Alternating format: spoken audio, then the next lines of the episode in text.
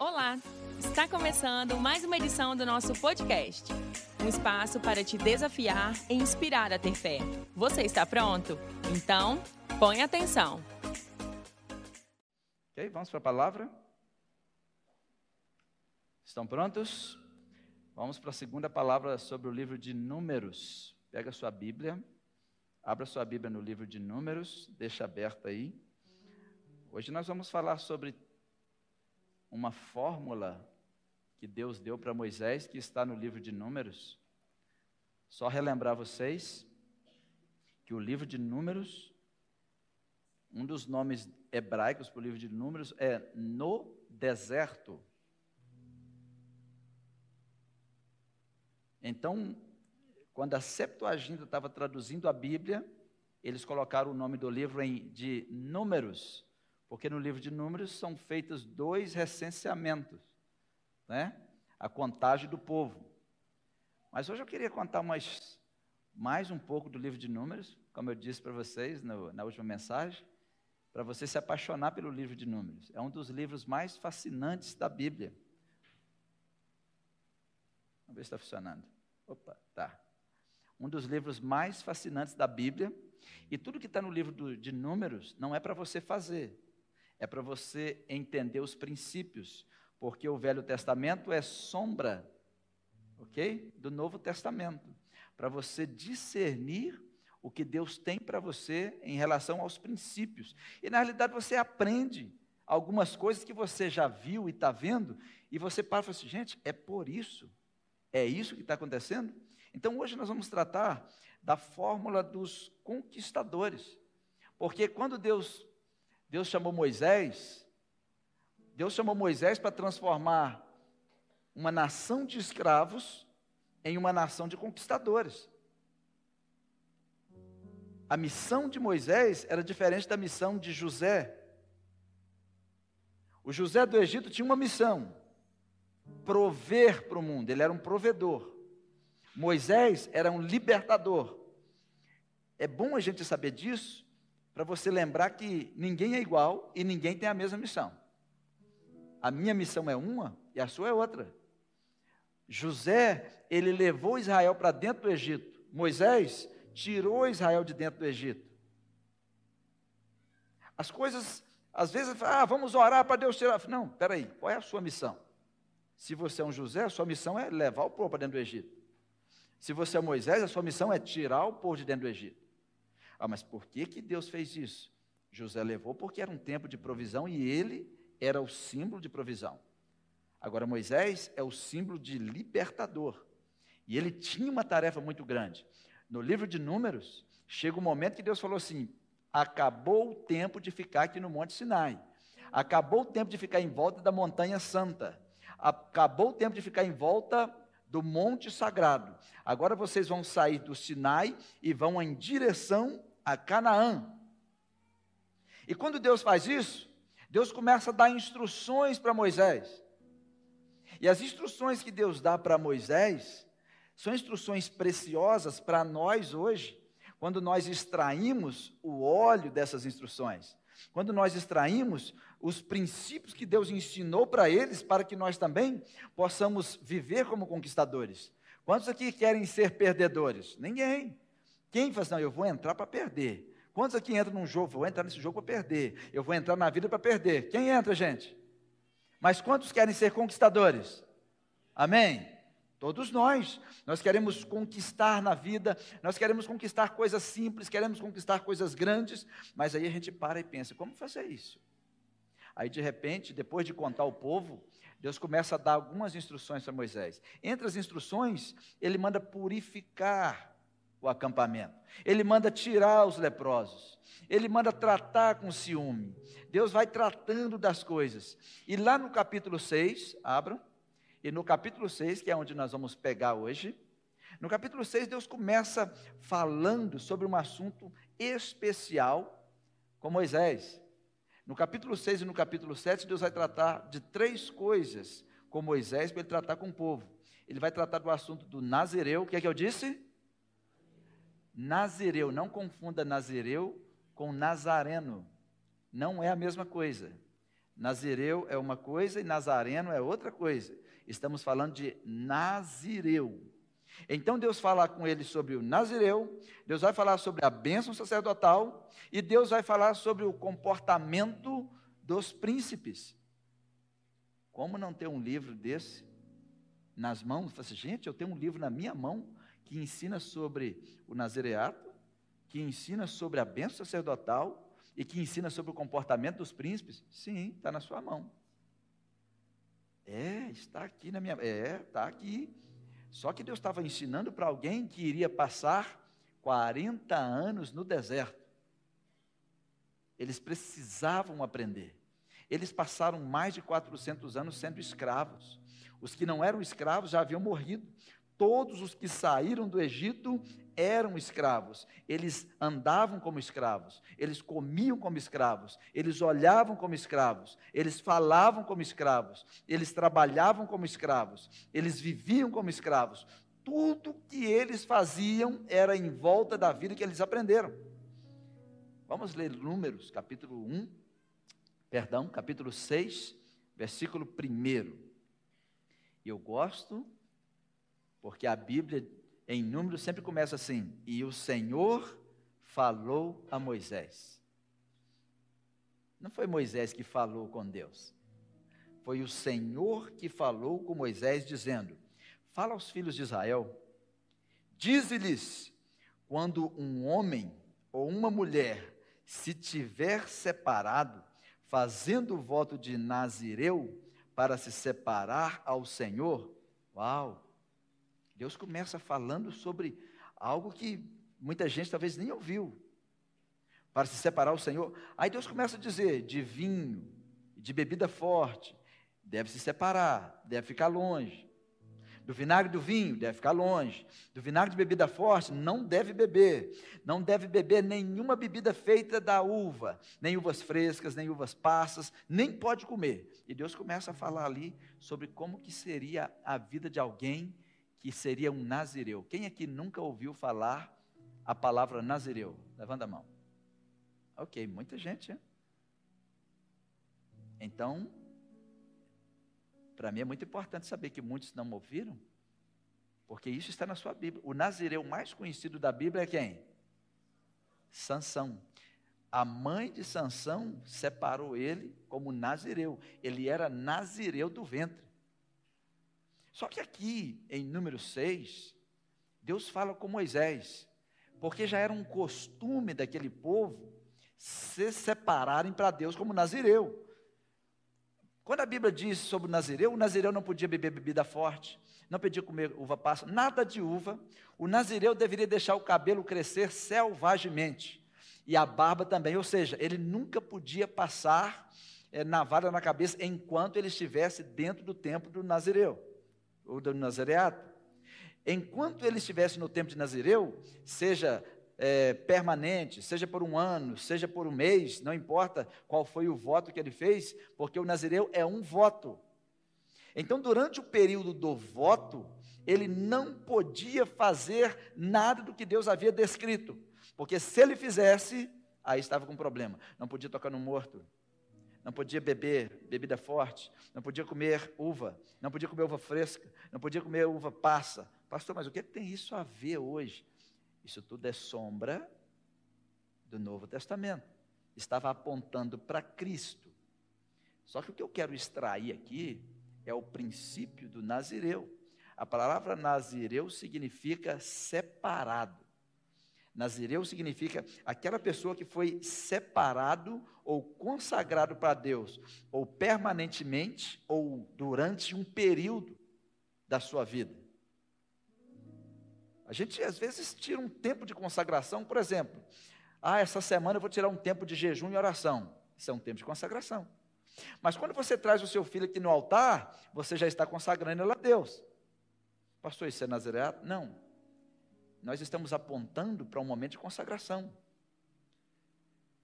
É, quando a gente converte muito novo, como eu, me converti na adolescência, não, na pré-adolescência, 12 anos, às vezes a gente está fazendo algumas coisas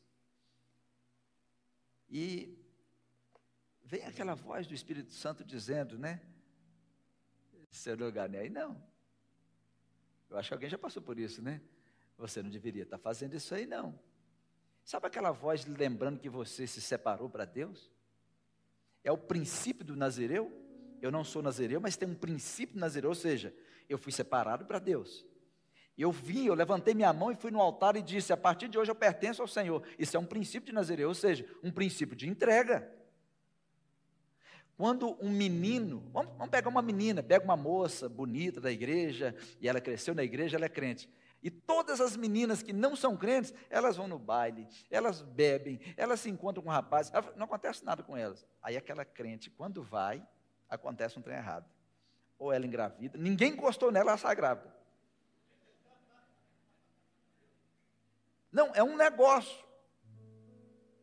Ninguém nem olhou para ela, ela cai, machuca, sai rolando, quebra clavícula, quebra o braço e três dedos do pé. E fala, onde você está? Parece que o diabo falando assim, eu vou anunciar onde você estava.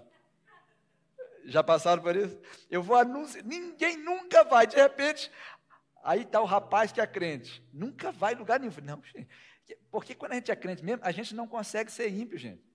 A gente fica todo quadrado no lugar assim. Como é que faz isso? Como é que é? Né? Lá em Central de Minas, é, Minas Gerais, lugar pequeno, quando dava, dava o mês de junho, quando eu era menino, tinha as barraquinhas que pegava a rua inteira. E tinha uma roda de forró. Gente, mas o pessoal dançava, dançava muito engraçado. Eu não sei se é assim ainda. É muito engraçado. E roda, que tem. E eu ficava lá no meio daquele trem e falei, gente, que legal. E tem uns que empurram o pessoal. Tem ainda, não tem? Pessoal que está indo, tem ainda? Não tem? Tem ou não, gente? Ninguém responde. Né? Aí a gente. Você vai. Aí tinha vez que nós saímos jovens da igreja. Vamos lá ver o pessoal dançar? Toda vez que a gente ia, acontecia uma coisa. Acontecia um trem errado. No outro dia o pastor, você estava fazendo lá naquela roda?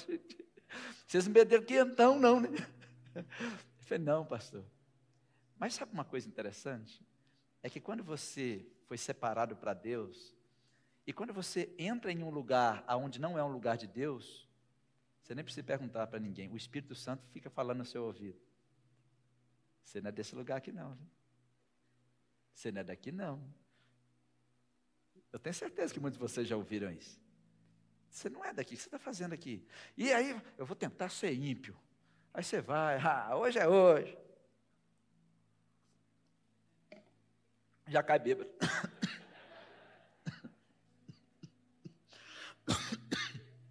Dá só um. A gente é água, viu?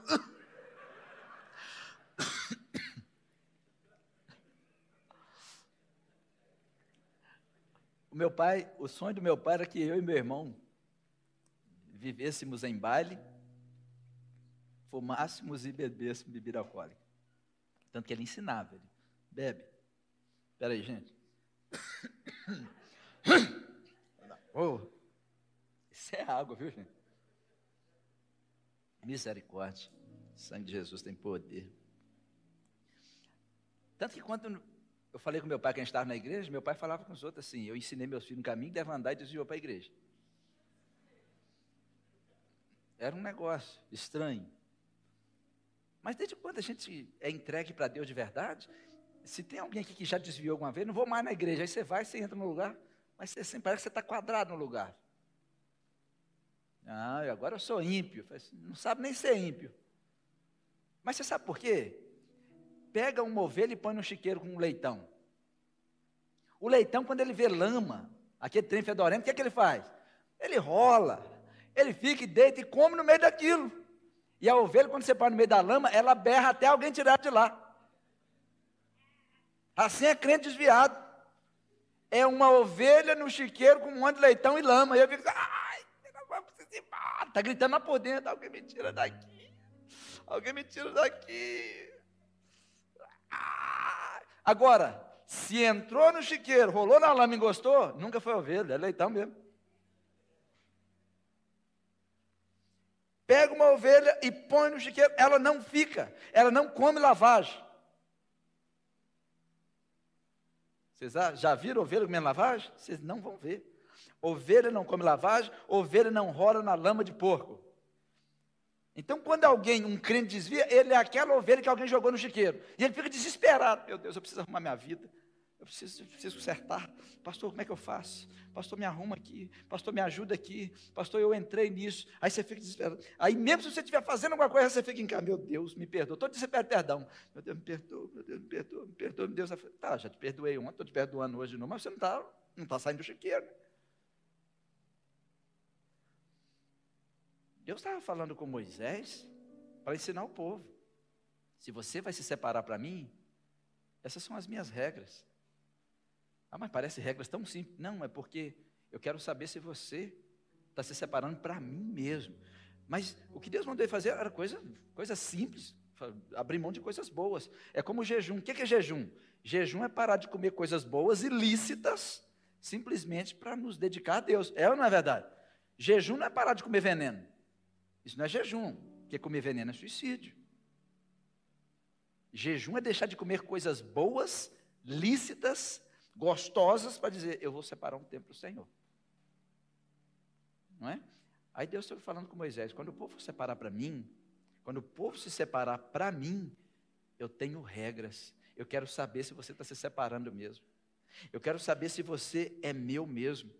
Porque as pessoas estão fazendo votos e estão esquecendo que faz voto. Faz voto de casamento, esquece que fez o voto. Faz voto no jejum, esquece que fez o voto. Faz voto de tudo, as pessoas estão votando e estão esquecendo. Em Eclesiastes, capítulo 5, no versículo 4, pode abrir sua Bíblia. A Bíblia diz assim: quando a Deus fizerem algum voto, não demores em cumprir, porque senão você vai ser um tolo e Deus não se agrada de Deus não se agrada de tolo. Pode abrir sua Bíblia. Deus está dizendo assim: Eu não me agrado de tolo. Por que você fez um voto e não cumpriu? Deus está dizendo assim: se, é melhor não votar, mas se votar, é melhor cumprir. Então Deus diz em Eclesiastes capítulo 5, versículo 4: Quando você fizer um voto a Deus, não demore em cumprir. Se você fez o voto, faz, faz cumprir rápido. Por quê? Porque Deus não se agrada de tolos. Todos comigo, Deus não se agrada de tolos. O que votares, paga-o. Todos comigo, o que votar, deve ser pago. Então quer dizer que quando eu não pago, é uma dívida. E dever a Deus é ser tolo. Deus faz isso aqui, se você faz, paga-o. Melhor é que não votes do que votar e não cumprir, porque vota atrás julgamento. E Deus estava falando com Moisés sobre essas coisas, né? Falando com ele, olha, quando vocês se separarem para mim, tem requisitos. Quando você se separar para mim, tem requisito. Então, cumpra os meus requisitos. Olha para mim, ouça o que eu estou dizendo, e se você votar, cumpra. Se você vai votar que fala, vou fazer 21 dias de jejum, faz os 20 dias de jejum. Se você disser que assim, eu vou orar toda terça-feira, às 5 da manhã, tá, mas até quando? Para sempre. É. Você vai conseguir cumprir? É melhor você ir devagarzinho, vai em gotas. Fala, vou fazer um mês, depois eu faço mais três meses, depois eu faço dois meses. Né? É assim que a gente faz. Porque se você votar, é melhor que você cumpra. E Deus estava ensinando a Moisés, assim: ensina o meu povo, ensina o meu povo a votar e cumprir, ensina o meu povo a se separar para mim do meu jeito. E o Nazireu, gente, ele tinha cabelo selvagem. Sabe que cabelo selvagem? Não podia cortar. Por isso que você vai ver algumas fotos, às vezes pintaram Jesus, do cabelão, do barbão, é indicando que ele é Nazireu, mas não, quer dizer nada, não. Não tem essa imagem, não. Ninguém pode dizer que Jesus era daquele jeito, não. Né? Agora, quando você pensar em Sansão, pensa em barba e cabelo. Pensa num olho perdido no meio da cabeleira. Entende? Porque o Nazireu tinha que ser selvagem, e apontando para a videira. Crescimento selvagem, sem poda. Né? Você vai ver isso na sua Bíblia. Apontando para a videira, crescimento livre né? é uma sombra da videira. Mas o que Deus está querendo aqui não é que não quero que ninguém apareça aqui todo barbudo, todo cabeludo. É, tem uns aí, né? Mas ainda bem que estão dando uma, uma ajeitada, né? não, agora eu sou nazireu. Não tem nazireu hoje. Não precisa. Se você for nazireu hoje, você está perdido. Né? Não é, não é para você seguir esse nazireato, é para você aprender os princípios. O princípio de se separar para Deus. Outra coisa que eles aprenderam é o nazireu, sobre o nazireu, está no capítulo 6, do versículo 1 ao 21. Agora vamos lá no versículo 22 do capítulo 6. Aí vem a segunda coisa que Deus chama Moisés e fala com eles: olha, entendeu como é que eu quero que o pessoal se aproxime de mim? Entendeu como é que eu quero que os nazireus se comportem? Entendi. Então agora eu quero falar com vocês sobre outra coisa. Qual coisa? E falou o Senhor a Moisés, dizendo: Eu quero que você abençoe o meu povo. Fala para Arão e seus filhos, dizendo que assim eles devem abençoar os filhos de Israel. Assim eles devem abençoar os filhos de Israel. Mas o que Deus estava ensinando? Deus estava ensinando como abençoar e qual é o valor da bênção. E o que, que significa a bênção? Isso é a coisa mais importante do mundo. Vocês já me ouviram falar muitas vezes. O que eu gosto quando eu leio a palavra bênção na Bíblia é que aqui em Números, a palavra bênção é a mão de Deus sobre nós, é o rosto de Deus voltado para nós. A bênção de Números é quando você, peraí, qual é a bênção de Números? É quando você abençoa com a bênção do Números, você está dizendo, peraí, é a bênção em que o rosto de Deus está voltado para nós. Você já imaginou que ter o rosto de alguém contra você? Quando alguém não quer olhar para você? Quando alguém não quer olhar para você, quando alguém vira o rosto para você, quando alguém fecha a cara para você, você se sente bem ou mal? Não é ruim? Agora imagine alguém que quando você olha, ela sempre está sorrindo para você, porque sorriso é porta aberta. E cara fechada? É porta fechada. Olha para o lado aí vê se tem alguém sorrindo para você ver. É a mesma coisa. Se fechar a cara, você vai, você fica sem graça. Aí você olha para o outro lado. Né? Você dá uma despistada, não é? Quando você vai encontrar com alguém no meio da multidão, você chega, ei, como é que você está? E a pessoa, estou bem. Como você se sente? Você quer abraçá-la? Ou você quer ir embora? embora, né? Mas quando você chega e a pessoa, olá, e os dentes aparecem, ou a gengiva que tiver. Não é? Quando aparece. Aí você pensa, essa pessoa gosta de mim. Ô gente, essa pessoa está com o coração aberto. Porque cara fechada é coração fechado. Cara fechada é coração fechado e amargurado. Cara fechada é porta fechada. E cara aberto? Coração aberto. Você chega numa loja, o vendedor está assim. O que você quer? Não, nada não, desculpa. Entrei no lugar errado. Não, mas eu queria. O que você quer? Você vai embora, gente. Agora, quando você chega o vendedor, você nem ia comprar. Oi! E aí, como é que você está? É, me dá um pacote de bombril. Você nem foi comprar bombril. Foi, gente, eu vou comprar. Essa pessoa me atendeu. Você já foi num lugar onde a pessoa te atendeu tão bem que você acabou comprando alguma coisa? É ou não é verdade? Você vai no lugar e a pessoa te atende tão fechado. É, tem isso aí. Aí você vai no outro, é um pouquinho mais caro. Olha, tem isso aqui, mas se você tomar essa água, esse copo vai embelezar você. Quando a sua boca tocar nisso aqui, é tipo botox, na hora que você tirar. Né? Aí eu falo assim, gente, que atendimento fantástico. Eu quero três copos desses. É, eu vou ficar com esse copo para mim. A bênção no livro de Arão é sobre um Deus que sorri para nós. É sobre um Deus que está com o rosto voltado para nós.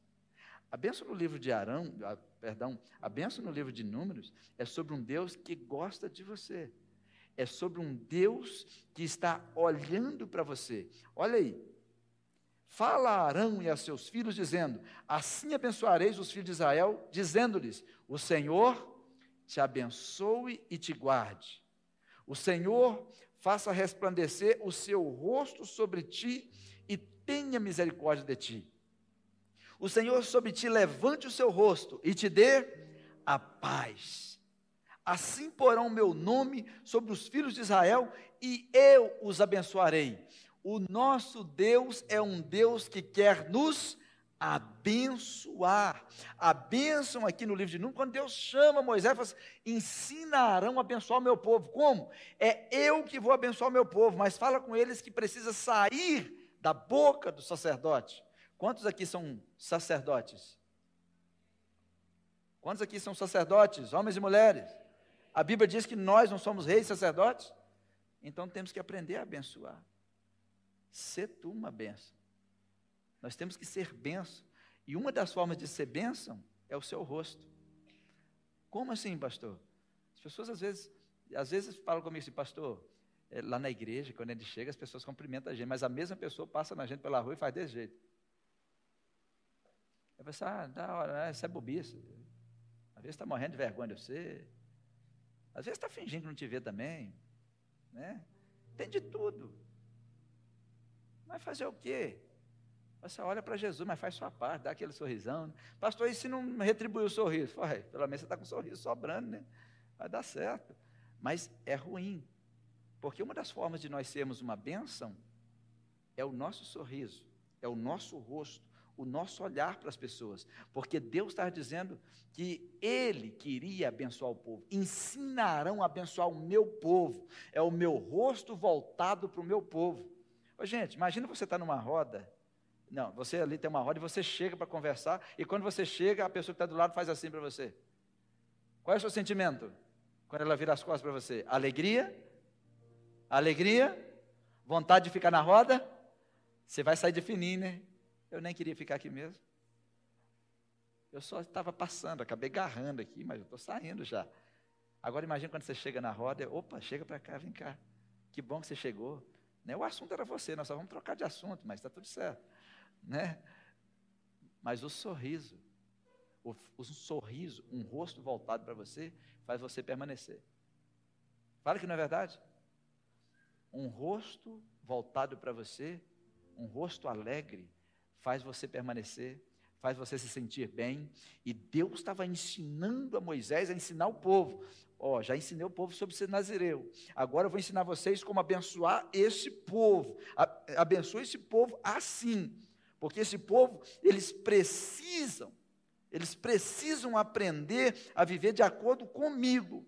Então, como? Começa assim: o Senhor te abençoe. Como que começa? O Senhor. A palavra abençoe aqui é: o Senhor te libere. O Senhor te faça crescer. O Senhor te faça prosperar. Como assim?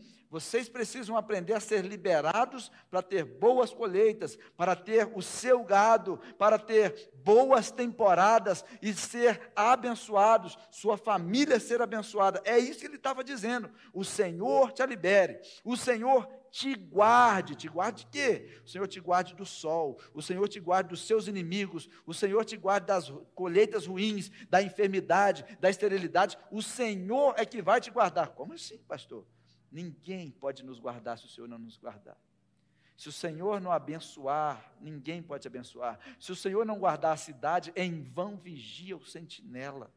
O que Deus está dizendo aqui é que Ele está com o cetro da bênção na mão. Os homens podem dizer muitas coisas, mas a última palavra é de Deus. O que, que as pessoas disseram para você? Ok, é legal, mas a minha pergunta é: o que, que Deus disse? O que, que Deus disse para você? Porque Deus estava falando para Moisés, falar com Arão, fala assim com esse povo, e o Senhor volte o rosto. O que, que é voltar o rosto, gente? Dar o rosto, dar a face. Estava falando de favor. Deus vai dar favor a você. Porque quando você olha para a pessoa, quando você sorri para a pessoa, quando você dá o rosto para a pessoa, você está dizendo que agrada dessa pessoa. Você tem alegria sobre o que essa pessoa está fazendo e você estende o seu favor.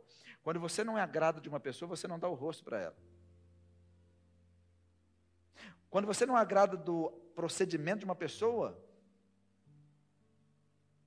você vira o rosto.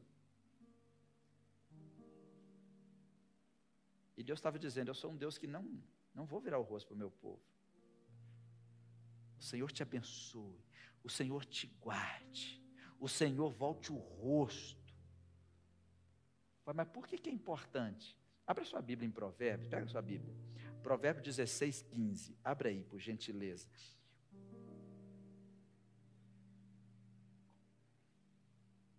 Em Provérbios 16, 15, é sobre o favor. Olha o que a Bíblia diz. Quando o rei sorri, ou quando o rei dá o rosto alegre, ou quando o rei olhar para você, a, a vida. Se o rei sorri, você vai continuar vivendo. Se o rei estende o cetro, você vive. E se o rei sorri para você? Onde o rei sorri, a vida, seu favor refresca como chuva de primavera. Você já imaginou um rei com a cara fechada para alguém que se aproximou do trono? Está perdido. Agora é hora do nosso Deus. Deus vai falando, abençoa o povo. O meu rosto está voltado para vocês. E fala mais, que eu tenho misericórdia de ti. O Senhor tenha misericórdia de ti. O Senhor levante o rosto. Além de virar o rosto, o Senhor levanta o rosto. Levantar o rosto é reconhecimento e aprovação. Pensa um pai olhando para o filho. Aí o pai olhando, está passando na rua e de repente vê o filho fazendo algo errado. E quando o pai não aprova, o pai faz o quê? Ou a mãe? Abaixa a cabeça. Ou quando o filho não aprova o que os pais estão fazendo? Abaixa a cabeça. Cabeça baixa é sinal de reprovação. E de repente, assim, o Senhor levante o rosto, ou seja, eu sou o Deus que aprova meu povo povo que anda no meu caminho, eu sou um Deus que quero aprovar você, eu quero reconhecer você e te dar paz, te dar segurança, te dar saúde, te dar tranquilidade, e é isso. Aí agora eu vejo Moisés diante daquele povo, e Deus falou assim: Olha, ensinou o povo a purificar o, o, acampamento? Já. Ensinou o povo sobre como ser nazireu? Já. Já ensinou para Arão como abençoar o meu povo? Já. Então, por último, para a gente fechar aqui nessa noite, ensina o meu povo a ter comportamento de príncipe e de princesa. Vê se tem um príncipe ou uma princesa aí perto de você, dá uma olhada assim. Fala assim, opa, que bom, estou perto de um príncipe ou de uma princesa. Ou, perdão, quem dera tivesse um príncipe aqui, hein? Aí quando eles estavam prontos para ir, quando eles estavam prontos para o tabernáculo,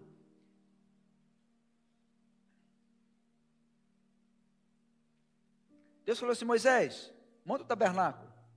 E se tem uma coisa que Deus faz, gente, Deus é detalhista, Deus é muito organizado. Todo mundo que é organizado tem um DNA de Deus. E os desorganizados? Preciso do DNA de Deus.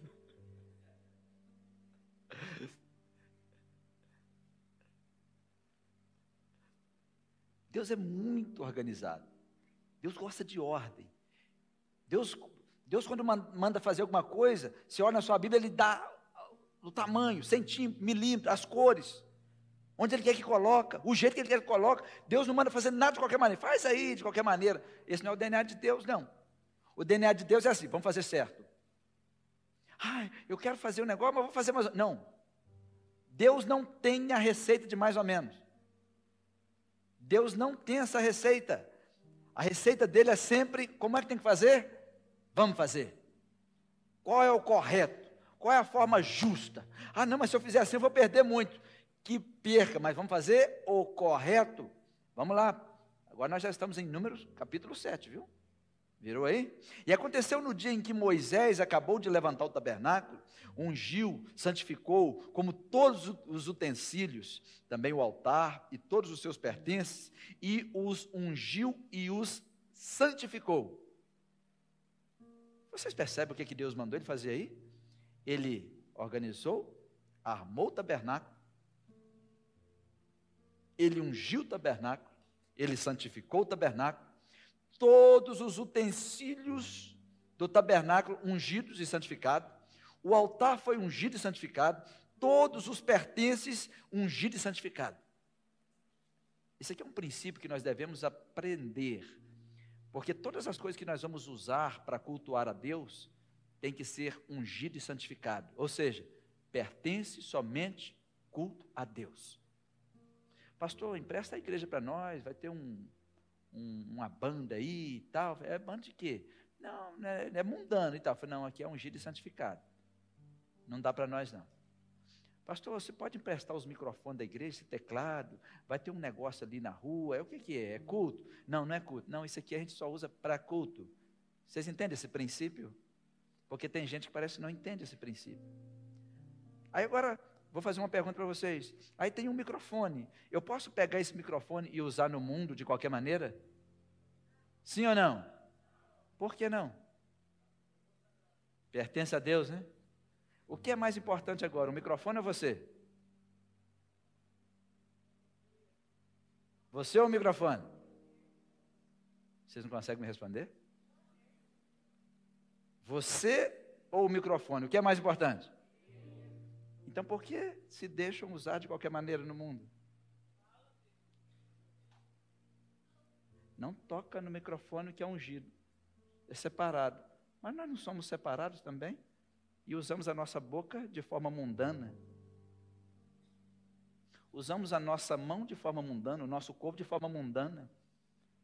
Assim, o microfone, pastor, não pode usar naquela festa mundana e de repente você está lá. Ah, o microfone só, eu não. Não é estranho? É muito estranho, parece que crente é meio doido. Porque aí nós passamos a valorizar mais as coisas e desvalorizar o ser humano. Ó, oh, pastor, nunca pode emprestar o som para uma festa mundana. E nunca, não deve mesmo, não. Isso aqui é um giro consagrado. Agora o problema é quando você vê, você não vê as dez caixas, mas vê dez membros no meio de uma festa mundana. O que seria pior, ver as dez caixas ou os dez membros? As dez caixas ou os dez membros? Mas o pior é que a gente continua vendo os membros nas festas mundanas. Vamos pedir eles para levar as caixas junto. já que você está indo, leva as caixas. Pastor, isso é duro, né? Mas, gente, nós estamos falando para gente que parece o povo que saiu do Egito, com a mente de escravo.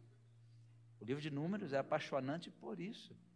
Ele é fantástico por isso.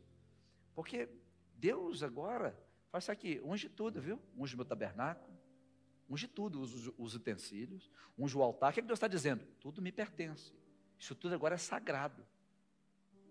Quantos aqui pertencem a Deus? Você também não é sagrado, não pertence a Deus. Você não pode deixar que o mundo toque em você de qualquer maneira. Você não pode permitir que o mundo use você. Porque você poderia lembrar, falar, não pode usar essa guitarra aqui no mundo, mas não pode usar você também no mundo. É por isso que tudo que nós vamos fazer tem que glorificar a Deus, seja no seu trabalho, seja na sua escola, seja onde quer que você esteja, tem que glorificar a Deus. O que estava acontecendo é que agora Moisés, ele tinha um grande trabalho. Qual o trabalho de Moisés? O trabalho de Moisés era ensinar comportamento de príncipe para aquele povo que passou a vida sendo escravo. Todos nós que viemos do mundo, nós tínhamos a mente de escravo, nós tínhamos a vida de escravo, é ou não é verdade? E a Bíblia diz assim: quando você vem para Deus, agora você tem a mente de Cristo. Mas como é que eu tenho a mente de Cristo e parece que eu não estou agindo como Cristo? Eu não estou vivendo como Cristo? Aí agora, depois que Moisés unge tudo, os príncipes, versículo 11, vamos versículo 10. E ofereceram os príncipes, número capítulo 7, versículo 10. E ofereceram os príncipes para a consagração do altar, no dia em que foi ungido, apresentaram, pois, os príncipes a sua oferta perante o altar. E disse o Senhor a Moisés: Cada príncipe oferecerá a sua. Cada príncipe oferecerá a sua. Deus pediu que cada, cada um deles levasse oferta, cada qual no seu dia para a consagração do altar. Deus falou assim: vocês vão ofertar durante 12 dias. Quantos dias? 12. Não, vocês vão ofertar durante 12 dias. Cada tribo vai mandar os seus príncipes. O capítulo 7 é sobre isso. É sobre como eles iriam ofertar para a consagração do altar do Senhor, do tabernáculo do Senhor. E durante 12 dias, se não fosse o seu dia, não vai. Você nesse dia traz a sua oferta. Você nesse dia traz a sua oferta. E tinha que ser oferta de príncipe. Antes de falar de príncipe, às vezes nós não paramos para falar como é que funciona a mente de um escravo, né? Quando nós falamos de escravo, nós estamos falando de uma mente de escravo a partir do pensamento bíblico. Porque no pensamento bíblico, a mente de escravo ela funciona assim: os escravos eles gostam de colocar as pessoas em pedestais.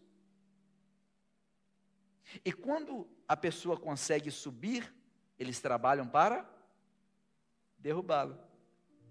Cuidado com as pessoas que estão tentando te colocar no pedestal.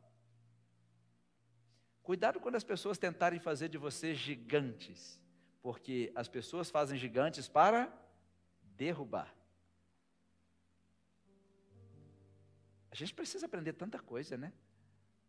A mente de escravo são aquelas pessoas que querem te colocar no pedestal. Mas quando você estiver lá, elas vão trabalhar para te destruir. Bom, elas vão trabalhar para derrubar você. São aquelas pessoas que, quando você está com elas, estão no mesmo nível, elas dizem para você: vamos, vamos lá, nós vamos juntos, nós vamos conseguir. Né? E a mente escrava, ela só pensa assim: vamos conseguir para ficar melhor do que Fulano. Porque as pessoas livres não querem ficar melhor do que ninguém. Elas querem ficar. Elas querem estar. Tem um princípio de satisfação, de crescimento, de maturidade tão alto que quando as outras pessoas crescem, as pessoas livres, elas aplaudem. Pessoas que têm mente de escravo, quando os outros crescem, elas ficam iradas, elas ficam nervosas. As pessoas que têm mente de escravo, quando elas percebem que você cresceu mais do que ela, elas vão tentar te desqualificar. Pensar em alguém? Então pode parar. Porque é assim que funciona. E Moisés tinha um trabalho a fazer. Aquelas pessoas, eles precisavam se livrar daquela personalidade de escravos que eles tinham. O escravo tem a personalidade de ser covarde. Pessoas que têm mente de escravo, eles são covardes, são murmuradores, são pessoas que nunca avançam, que desistem com facilidade, são pessoas que simplesmente vivem queixando, vivem murmurando, são desleais, são rebeldes, são incapazes de enfrentar as perspectivas de luta. Elas preferem acusar você do que entrar na luta junto. E Moisés, ele foi treinado para transformar aqueles escravos em príncipes. Olha só, Faraó mandou matar todas as crianças que fossem homens nascessem homens. E ali estava Sifá e Poá. E ele falou assim: ó, quando nascer, se for menino, mata. Ela falou: não, não vou matar ninguém, não. E de repente nasce Moisés, coloca Moisés na água. E quem encontra Moisés? A princesa. Era um filho de escravos criado no palácio. Olha o que, que Deus fez. Esse aí vai crescer no palácio. Por quê? Ele não pode crescer com a mentalidade de escravo. Ele não pode crescer no meio de pessoas murmuradoras, não pode crescer no meio de pessoas desleais, ele não pode crescer no meio de pessoas covardes, ele não pode crescer no meio de pessoas que estão desqualificando você porque você está melhor do que elas. Aonde ele vai crescer? No palácio. Então estava lá Moisés, no palácio. O, qual é a voz que houve no palácio? Vamos avançar. Vamos conquistar. Vamos avançar. Vamos conquistar mais territórios. Como estão os criados? Como estão as terras? Você pode ouvir a voz de um rei todo dia num palácio e os filhos estão em volta, porque ele era um filho ali agora, filho da princesa, e ele estava ali. Deixa os príncipes aí, eles têm que aprender. Eles têm que aprender a governar. Eles têm que aprender a avançar. Eles têm que aprender a não valorizar a dor. Eles têm que aprender a não valorizar sentimentos que fazem eles ficarem abatidos. Eles precisam se comportar como rei. E lá estava Moisés. Todo o comportamento dele era de um rei. Deus colocou ele de propósito naquele lugar. E às vezes, as pessoas não entendem o que, que Deus está fazendo. Era o propósito de Deus. Ele foi criado como um príncipe. Ele nasceu e foi levado para ser criado como um príncipe.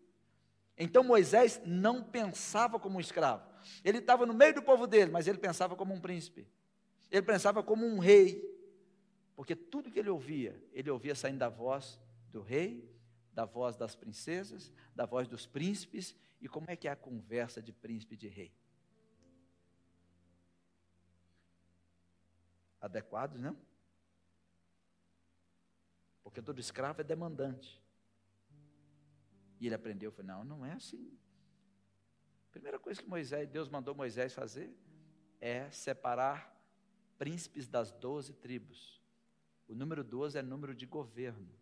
E se tinha uma coisa que Moisés entendia era de governo, porque ele cresceu dentro da sala de governo.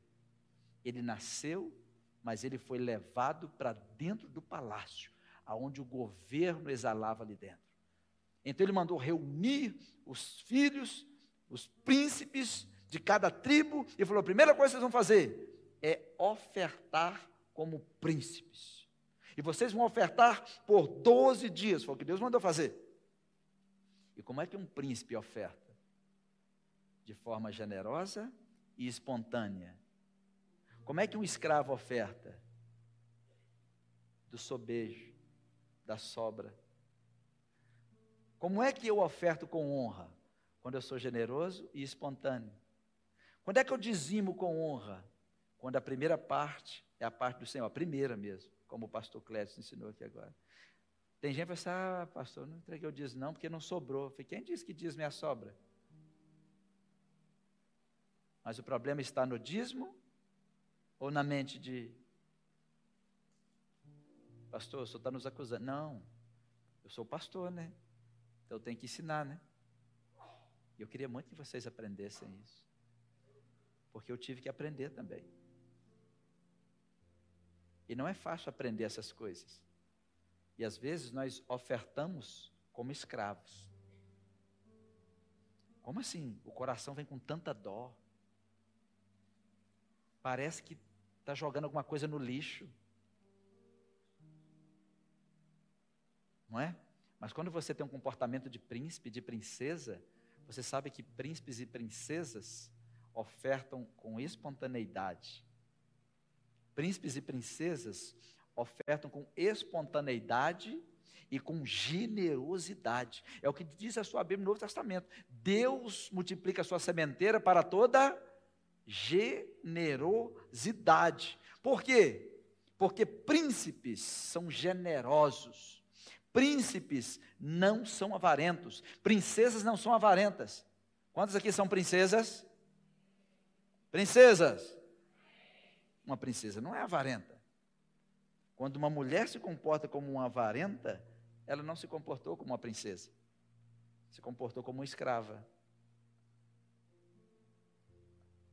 Quando um homem se comporta de forma avarenta, ele não se comportou como um príncipe. É um escravo. Porque o avarento não é aquele que acumula coisas. Avarento é aquele que segura até o que não te pertence achando que é seu, né? E se tem uma coisa que príncipes sabem, é que nós devemos honrar a Deus com qual dos nossos bens? Qual? Qual, gente? Todos, está lá em Provérbios 3, 9. Honre ao Senhor com os teus bens. Abre aí. Provérbios, capítulo 3, versículo 9. Deus, Deus está dizendo aí, de uma forma muito simples, honre ao Senhor com os teus bens. Como, como que eu devo fazer isso? Ele continua, com a primeira parte de todos os teus ganhos. Não é o que está escrito na sua Bíblia? Pastor, eu não vou fazer. Nós estamos falando para príncipes e princesas. Os demais estão liberados. Porque quem tem medo de escravo começa. Eu não vou fazer. Gente, não tem que fazer nada. Porque naquele dia, Deus mandou Moisés pedir só aos príncipes para ofertarem durante 12 dias. Vocês acham que escravo consegue ofertar durante 12 dias? Vocês acham que consegue? Não. Tem que ser príncipe, tem que ser princesa. A nossa aliança com Deus tem que ser uma aliança de realeza. Só que nós estamos com a democracia tão agarrada na nossa cabeça que nós achamos que o reino do céu é democracia. E não é. Não é, mas não é mesmo. E nós acabamos ficando gananciosos. Ganância significa desejar o que não é seu. Conquistar o que é seu não é ganância. Ah, fulano tem muito e quer muito. Não, isso não é ganância. Ganância é quando você quer acumular o que não é seu. Isso é ganância. Você quer ficar com o que não te pertence. E a Bíblia diz: honra o Senhor com os teus bens. Como, pastor? Com a primeira parte de todos os teus ganhos. Aí ele vai e coloca uma promessa junto com esse pedido. Qual é a promessa que está aí? E se encherão os teus celeiros, e transbordarão de vinho os teus lagares. Olha o que está dizendo: se você me honrar, eu vou encher os seus celeiros e vou transbordar os seus lagares. Porque a renda deles era da uva. O que, que Deus está dizendo? Eu vou fazer a sua renda transbordar. Ele não está dizendo para entregar, ele está dizendo para honrar. Honrar é diferente. Quando você está numa festa e tem um bolo, vou cortar aqui, tem dez pessoas, cortar dez pedaços. Como que eu vou honrar? Você descobre os níveis de honra e entrega de acordo com a honra. Assim são as suas coisas. Quando você diz que honra a Deus, você está dizendo que está colocando Deus em primeiro lugar. Isso é honrar. Eu vou honrar a Deus com a minha renda. Primeiro é Deus. Ah, eu tenho. Não, ninguém toca, ninguém mexe. Isso é honrar a Deus. A primeira parte é do Senhor. Aí Deus falou assim: quando você me honrar, eu vou encher seu celeiro. Deus não está falando quando você me der algo, está dizendo quando você me honrar, eu vou encher seu, seu celeiro e vou transbordar os seus lagares. Moisés estava com essa grande tarefa a tarefa de discipular os novos príncipes. Deixa eu fazer uns destaques aqui do que eu consigo ver, olhando para Jesus, olhando para Moisés, olhando para os líderes, de como que é um discipulado de príncipe que eu também preciso aprender. Nós precisamos aprender juntos.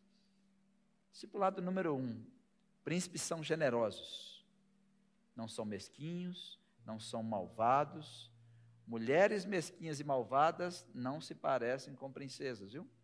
Discipulado número dois. Príncipes e princesas são gentis e verdadeiros. Discipulado número três. Príncipes e princesas não falam o que vem na cabeça. Só os tolos fazem isso. Eu falo o que vem na cabeça. Sim. E os príncipes? Não. E as princesas? Também não. Não, eu falo porque assim, eu pronto, falei. Tá, mas não é melhor ser sábio do que tolo? Você precisa estancar a verborragia. O que é verborragia? Palavras que estão saindo, você não. igual sangue jorrando. Estanca. Assim, não, nada de verborragia na minha boca. Não é? Príncipes e princesas não falam o que vem na cabeça. Um menino mundano pode falar o que vem na cabeça, mas um menino de Deus não faz isso. Uma menina mundana fala o que vem na cabeça, mas uma menina de Deus não faz isso. Não faz, mas não faz mesmo. Porque não pode se comportar como um tolo. Tem que se comportar como um príncipe, como uma princesa. Se tem umas coisas que as pessoas mais fazem é nos ofender, mas príncipes e princesas respondem às ofensas depois de ponderar bem. Não tem como não ficar ofendido, né? Só que quando você sabe quem é, você sofre menos. Quando você sabe quem é, peraí, eu sou um príncipe, uma princesa, então eu sei quem sou. Então eu não preciso ficar me perdendo nos louvores e nem me perdendo nas críticas. Porque tem gente que está muito bem, aí alguém criticou, ela se perde. Para que isso? Tem gente que está muito mal, alguém e louvor, né, faz um louvor e tal, ela muda. A gente chama essas pessoas de pessoas instáveis. Depende de influências externas demais para ficar estável. Não preciso que você faça nada para mim para eu amanhecer sorrindo. Todos os dias eu amanheço sorrindo. dou um beijo na minha esposa e nos meus meninos, todo dia. Eu tenho 20 anos de casado com a Ricela, fazendo dia 28 agora de dezembro. 20 anos, hein? Não são 20 dias, hein? Todo dia eu gosto de pular da cama, vou lá, dar um chamego meus meninos, nela também, né? Mas ela não, tem que esperar porque ela é brava. Se estiver dormindo, estou dormindo. Eu me lembro quando nós casamos, né? Eu ficava assim, César, já acordou? Ela fala, César, você já acordou? Homem, né? Só levantava o dedinho. Tá, daqui a pouco eu volto. Não é? Mas independente de qualquer coisa, você não pode permitir que as circunstâncias externas decidam a atmosfera da sua vida. Coloca uma música na sua casa. Coloca uma canção, decida a atmosfera da sua casa. Não permita que o seu estado de humor decida como você vai tratar as pessoas. Não importa o meu sofrimento, a palavra já diz meu mesmo. Eu não preciso fazer você sofrer porque eu estou sofrendo. Eu não preciso fazer você ficar triste porque eu estou triste. Ok? Um dia o Arthur está assim, é, para não vou na igreja, não, estou com uma dor de cabeça. Eu falei, meu filho, você tem 13 anos. Que dia, fala aí para mim, que você ouviu o papai falando que não vai na igreja por causa de uma dor? Ele falou, nunca. E você acha que o papai já sentiu dor indo para a igreja? Já. Você vai ficar sentindo dor em casa, sente na igreja. Ué, o corpo é o mesmo. E eu falei, outra coisa, quando a gente está no meio do povo, povo alega a gente tanto, rapaz, o corpo começa a liberar uns hormônios da alegria, de repente até esquece da dor. Tem gente que vem para a igreja doente e volta doente porque não dá um sorriso para ninguém. Não chega perto de ninguém. Quando você tiver com dor de cabeça, vem para a igreja e arruma uma turma boa e começa a conversar. E aí, como é que está aí? Vamos tomar um cappuccino, vamos fazer isso, vamos fazer. Aí, não, gente, eu, eu tinha vindo com dor, né? Porque um coração alegre formoseia o rosto. E a alegria diminui a dor. Porque libera hormônios que libera hormônio, hormônio, hormônios, hormônios, hormônios, hormônios. E depois você fala assim, gente, nem lembro. Mas não sai correndo, não. Chega, para perto de alguém. Opa, como é que você está? Tem aquela balinha, a balinha tira chulé para a gente conversar. Que a gente tem que chupar uma balinha, tirar o chulé de boca para depois conversar, né, gente? Porque fica uma hora aí com a boca fechada, fica parecendo que está comendo jornal, né, depois. Nada pior que conversar com alguém que está com mau hálito e a gente não conseguir virar o rosto. Hein? Deus vai ajudando a gente. Outra coisa, outro princípio no discipulado de príncipes e princesas é que a gente olha para a Bíblia que príncipes e princesas não têm medo de rejeição. Ah, eu não vou não que eu vou ser rejeitado. Gente, olha para Davi. Davi, ele era tão estável, ele foi rejeitado pelo pai, ele foi rejeitado por Mical, foi rejeitado por Saul, e é o maior rei de toda a história. Sempre estável. Vamos lutar. Vamos triunfar. Vamos caminhar.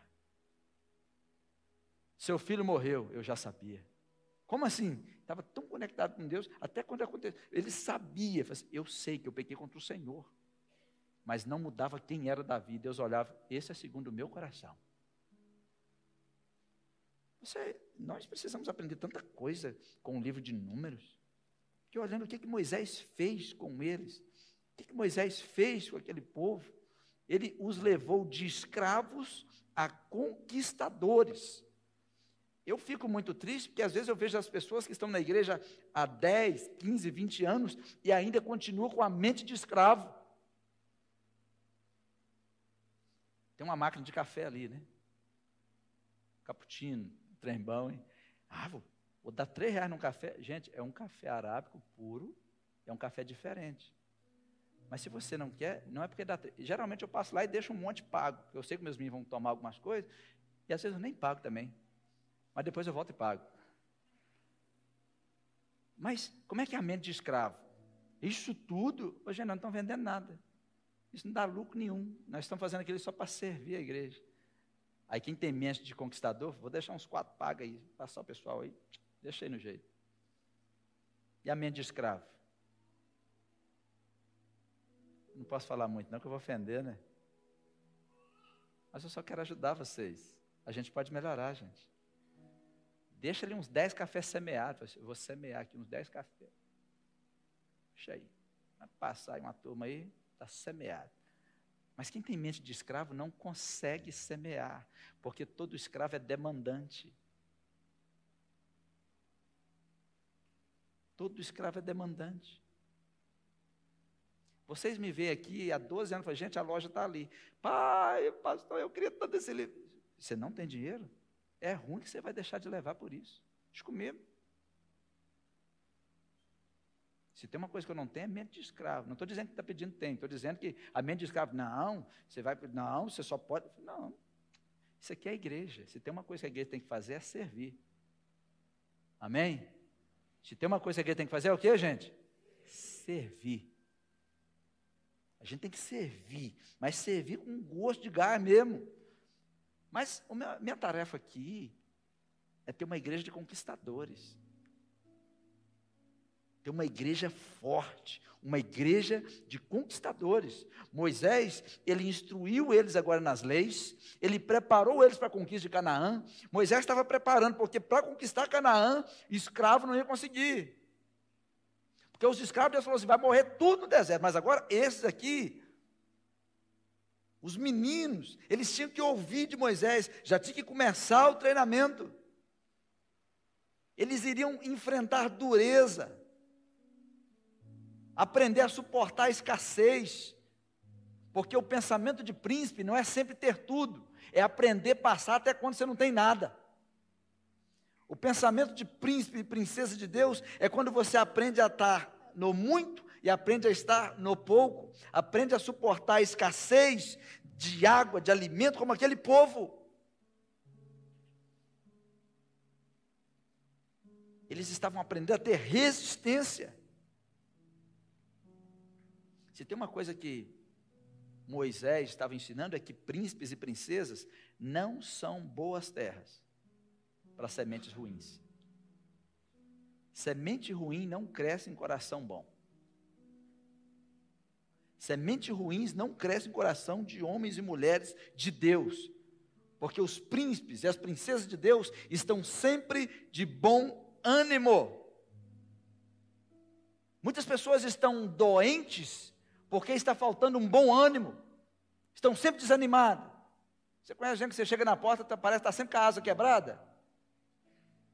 Como é que você está? Não estou dizendo que você está. Não tem problema, tá, às vezes desanimado. Estou dizendo a vida toda. A vida toda não dá, né? Abra sua Bíblia em Provérbios 18, 14.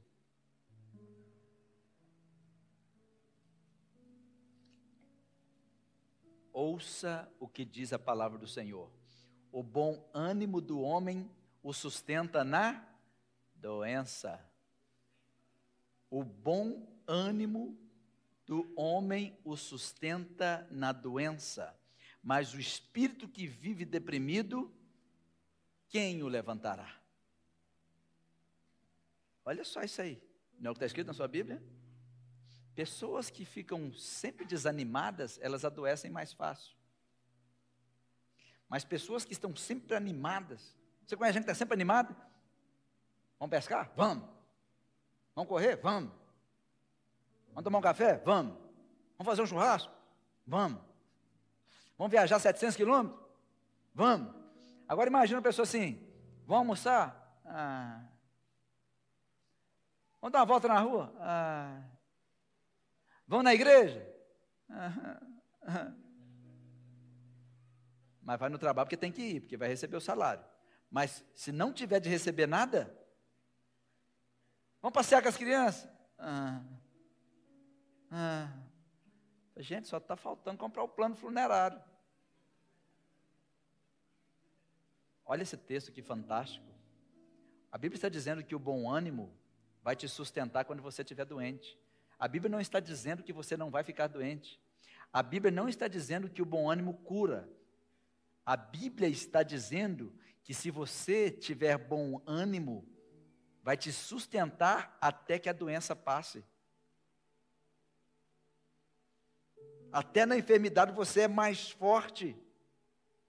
É por isso que homens e mulheres, eles estavam aprendendo que príncipes e princesas têm que estar sempre com o coração alegres. Você é responsável por manter a alegria na sua vida. Você precisa, você precisa alimentar emoções boas. Você sabia que a gente compra emoção todo dia, né? Quando você paga Netflix, você está comprando emoção. Quando você abre o seu YouTube, você está buscando emoção, uma rede social. E quando você começa a administrar, emoção não serve para tomar decisão, mas emoção significa energia para viver. A gente precisa estar emocionalmente bem para viver, mas tem que tomar cuidado para não tomar decisão baseada em emoção, porque aí você vai trazer a morte para você, não é? Mas a Bíblia está dizendo que nós temos que estar alegres muito alegres. Provérbios 17, 22, abra aí.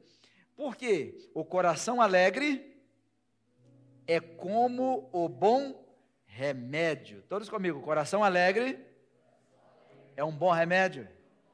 Coração alegre é como um bom remédio.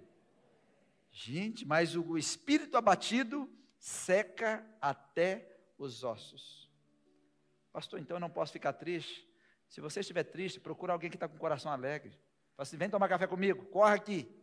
Se você estiver muito triste, procura alguém que está com o coração fervendo. Eu preciso conversar um pouco. Eu preciso de você. Não que o seu coração vai estar 100% todos os dias alegre, mas você tem que andar com alguém que tem um coração que está fervendo.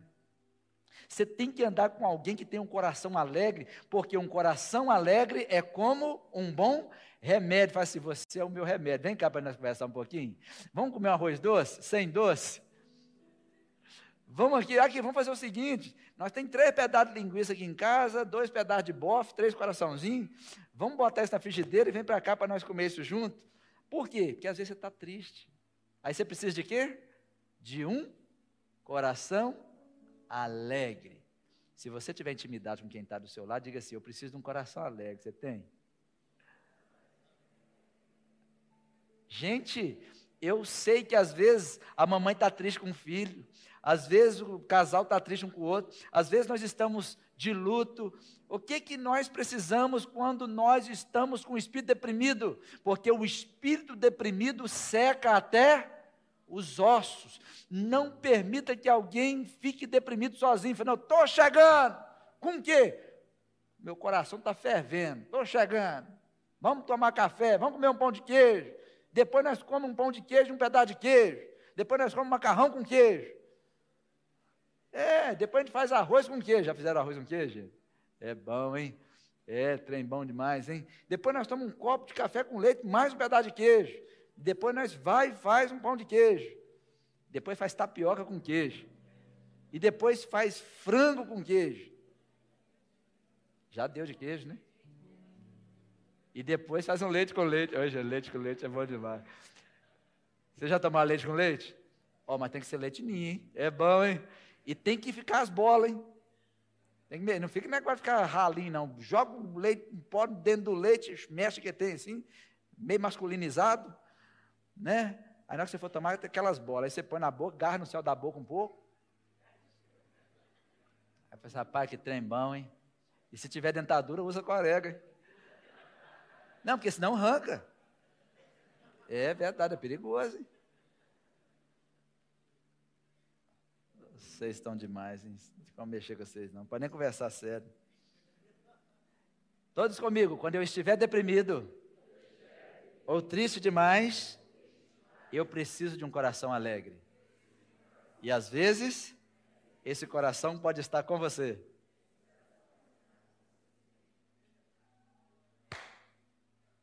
Por isso que a gente precisa de amigo. Por isso que a gente precisa de irmão. Por isso que a gente precisa de família. Para quê?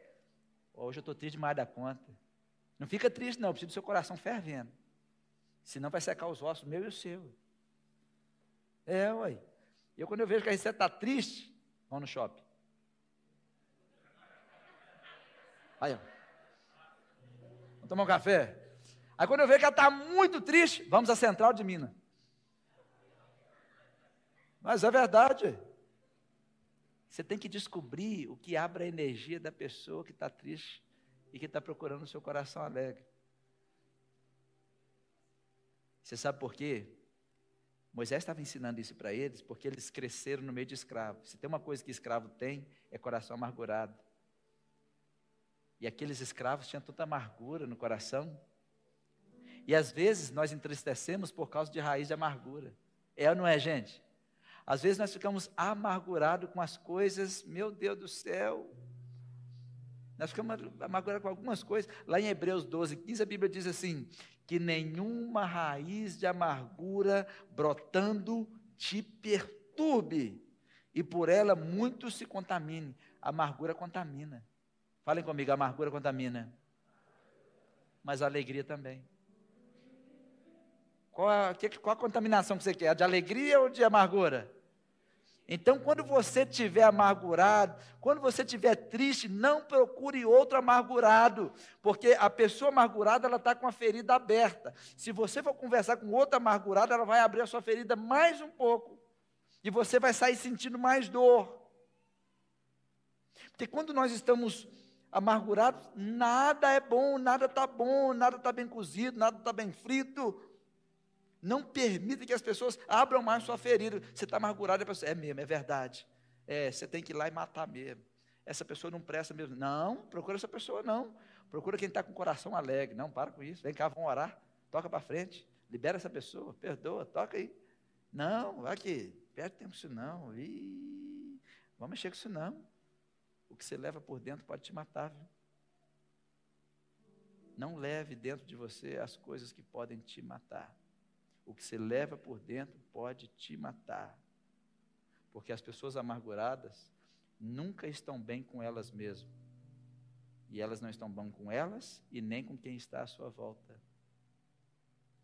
E elas geralmente procuram outras pessoas que vão coçar a sua ferida sem sarar.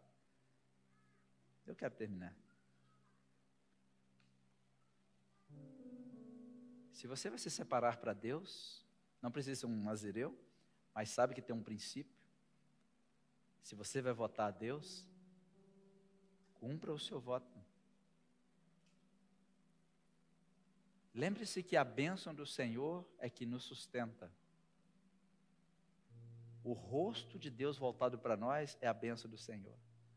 Mas Deus está nos ensinando também que nós temos que abrir o nosso olhar para as pessoas abrir o nosso rosto para as pessoas, independente de qualquer coisa. Tenham cuidado quando você estiver numa roda. Tenha cuidado até quando você está na igreja. Não fica carregando amargura no seu coração, não, que isso mata só você.